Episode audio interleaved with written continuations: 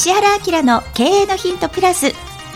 ポッドキャスト石原明の経営のヒントプラスは経営コンサルタントの石原明が皆様から寄せられた経営マーケティングビジネスセンス生き方などの分野から聞き手の質問にお答えしながらお話をしていくというプログラムです。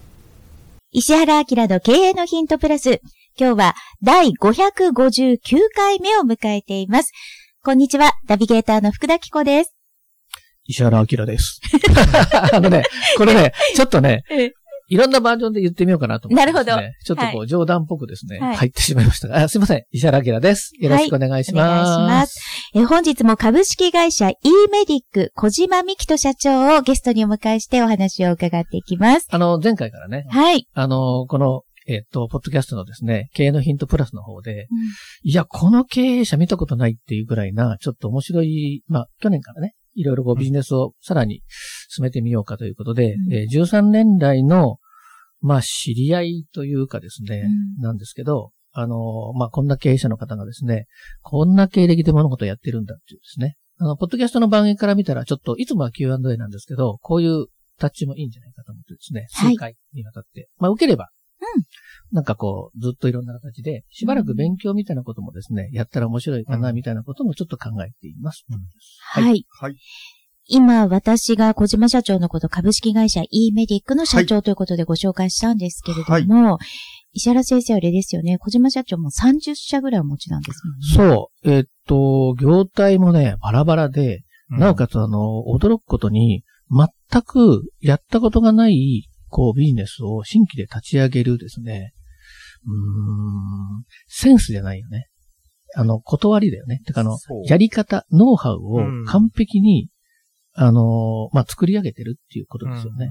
あとは、まあ、あの、またお話ししますけど、最初の本当に何個かのビジネスは自分でやってたんですけど、それ以外は、あの、僕自分でやっていなくてですね、例えば幹部にやらせたりとか、これからやりたい人に出資をしてやらせたりとかという、ほぼそっちなんで、どちらかというと、あの、社長、経営者というよりは、イメージとしては、まあビジネスオーナー、まあかっこよく言えばです。株主とか、オーナーとかっていう、割割とそういうようなイメージなのかなとうんは思います。これ、突然この番組から聞き始めた人はですね、うんその前回から、はい。うんこのゲストで小島社長がですね、うん話してくれてるので、前回のやつも聞いてこれに聞いてもらったらね、そうですねさらにいい。ですけどね。はい。はいで、で今回はちょっとその、どういうビジネスやってんのっていうね。はその辺をこう、かいつまんで、まあ、オーナーとして、自分がやった、あるいはオーナーとしてやらせてるみたいな、もうちょっと含めて。はいはい。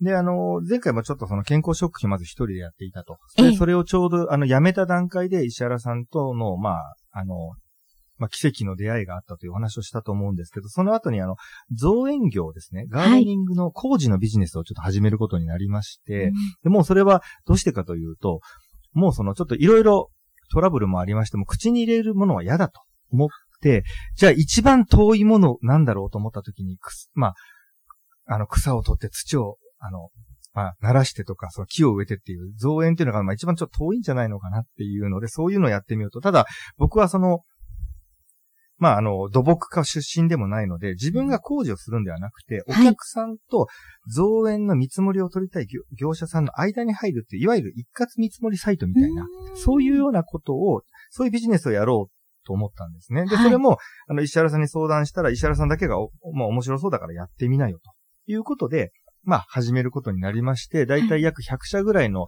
造園会社さんと提携をして、そそういう形で、その、うまく工事がみ終わったら、まあ手す、手すりをいただくというようなビジネスをやってたんですけど、そしたらそのビジネスっていうのが実はですね、別に解体業でもできるし、ええ。というか、どんなビジネスでも基本的にできるっていうことが分かってしまって、それをですね、私があの、マッチングビジネスというふうに、まあ、ななんとなく名前を付けまして、ええ。でそういうのを、あの、例えばこれから起業したい方とか、えー、もしくはあの、今ビジネスをやっているけど、第二の事業、もしくは新規事業として、あの、やりたい、まあ、経営者向けに教えたらどうなんじゃないかと思ってですね、マッチングビジネス塾というのをですね、あの、僕はまあ教えたこともなかったんですけど、やってみたんですね。はい。そうしたらですね、当初、30人ぐらいの経営者を目標にしてたんです、募集を。はい2000人来てしまったという。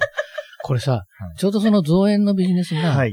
インターネットが普及していく。間で、うんインターネットの一番遠いのって誰っていうようなはい。話になった時に、はい。さすがに造園屋さんははい。インターネット使ったことないよねっていうことで。ファックスぐらいがちょうどよかったんだよね、まだね。えっ、と、ファ、まあ、あの、例えばそういう提携業者さんも本当ファックスで集めてるような感じだったんで、うん10本当何年、13年ぐらい。本当石原さんと出会った直後にやったのがこのビジネスなんで。うんはいで、そこを横展開すりゃいいってにそうです。気づいちゃって。はい。うんで、あの、実際僕の、まあ、あの、当時の一番弟子がいまして、その人に最初教えたんですよ。はい。その人は今、あの、解体をやってるんですね。解体見積もりガイドっていうふうに調べていただくと出てくるんですけど、おそらくインターネットではシェアは日本一で、今ですね、僕当時はそこの株主だったんですけど、教えてたんで、はい。で、えっ、と、約2000社の、えー解体工事の会社さんと提携をしていて、おそらくインターネットではもう、もうぶっちぎりの日本一ですね。うわはい。ーシェアいや、すごいな、これ。で面白いな。それが僕が初めて教えた僕の一番弟子。僕もその会社当時一緒にやってましたけど。はい。で、それで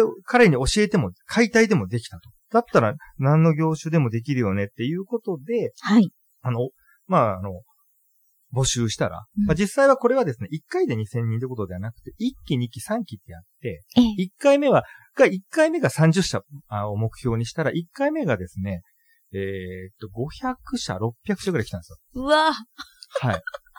はい。で、あとその800、800ぐらいが3、2期、3期ぐらいだったような気じゃあもう。数々のマッチングビジネスが、特に当時だったらインターネットをベースにして、はい全然そのインターネットが普及してない時に、はい。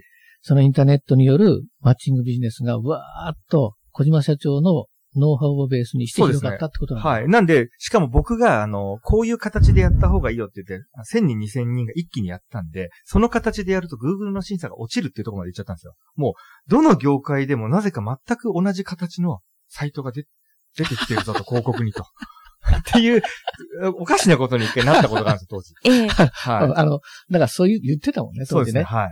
先生、なんか、あの、じゃあ、あの、こんなことになってしまって、はい大騒ぎになったと、それはやりすぎじゃねえかっていう話だったよね。でうん、ただ、この、このですね、あの、2000人っていうのがまた僕の人生の、あの、まあ、転換になるんですけど、一個は何かというと、僕この2000人っていうのは、これもまあ、今日ちょっとお話がまた長くなるんでできないんですけど、実はですね、インターネットなんですけど、インターネットを使うと、使っただけでは2000人って集められないんですよ。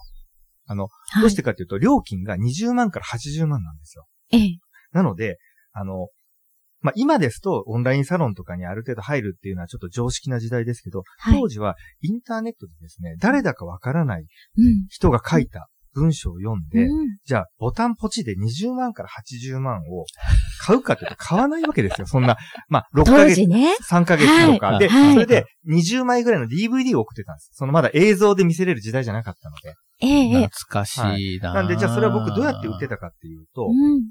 あの、無料の電話相談を、石原さんと、にもアドバイスを受けて、いや、だったらもうこの、無料の電話相談を受けるだけのページにしようと。はい。っていうことで、うんあの、無料の電話相談の予約が入ったら僕がそこで1時間、面談、まあ電話でですけどね、はい。一度待ってないんで面談をしてクロージングをするっていうはい。風な形でやったらいいんじゃないかということで、そういう風に入れてったんですよ。ええ。で、結局、えっ、と、に、ただ、あの、途中からはですね、いきなり入る方も出てきたんで、ええ。ですけど実際は1200、300人ぐらいは僕1時間ぐらい電話の面談で、はい。本当にもう1時間の面談を1日に20何個入れてるっていう。うんだからもう夜中3時から4時から5時からとか、お勤めの方はそこしか枠空いてないんで昼間ないんで、うん。夜中3時でいいですかとかって、いいですってなるんで。個あのね別クロージングをね。怪物なの。怪物。寝なくてもいいみたいな感じなんですか？何なんだろうね あの、ただエネルギー？あの、はい同じですね、これ不思議とで、いろんな方がいらっしゃって、例えば主婦で事業をやりたいという方もいらっしゃれば、フリーランスでやりたいという方もいらっしゃれば、あの、僕と、まあ同じようななんかインターネットのビジネスやってて、やりたいという同業みたいな方もいらっしゃれば、あとはですね、ちょっと上から来る方も結構いらっしゃったんですよ。うん上からというのはどういうことかというと、もう、ものすごい高学歴。ええ。で、もうその、なんか、あの、大手のコンサル会社会社出身大学院出てみたいな。で、はい。あの、まあ、まあ、あるいはハーバード出てますと、まあ、そんなような人たちが理論武装で来るわけです。でで、僕がそれに対してもう、あの、圧倒的なロジックで打ち負かすと、そういう方ってすぐ入ってくるんです。そうですね。一番ちょっときつかったのが、はい石原さんにも言ったんですけど、まあ、あの、まあ、ある意味、関西乗りの大阪のおばちゃんみたいな方が、僕が1時間説得して、あ、もうこれで分かってもらったかなと思って、そういえば小島さん、結局、これって何なの？っていう話が戻るんです。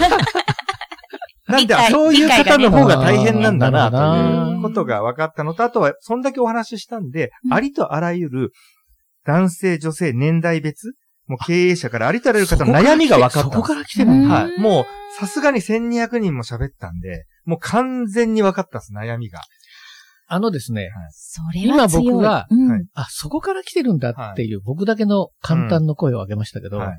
これは僕とこ小島ね、社長だからわかる。はい。そうですね。い異常値レベルの、なんていうの？人間の、こう、ね心の察知能力って、これでついたんだ。そうですね。あとはやっぱり、毎回同じなんで、もしもしって、向こうがもしもしって言うと、ほぼそれで8割方分かるんですよ。もう性格まで分かるようになってきたんですよ。うわあ、ーこの人はこういう性格のはずだから、こういう話で言ったらいいよねっていうのまで、もしもしって言ったらどんな感じ？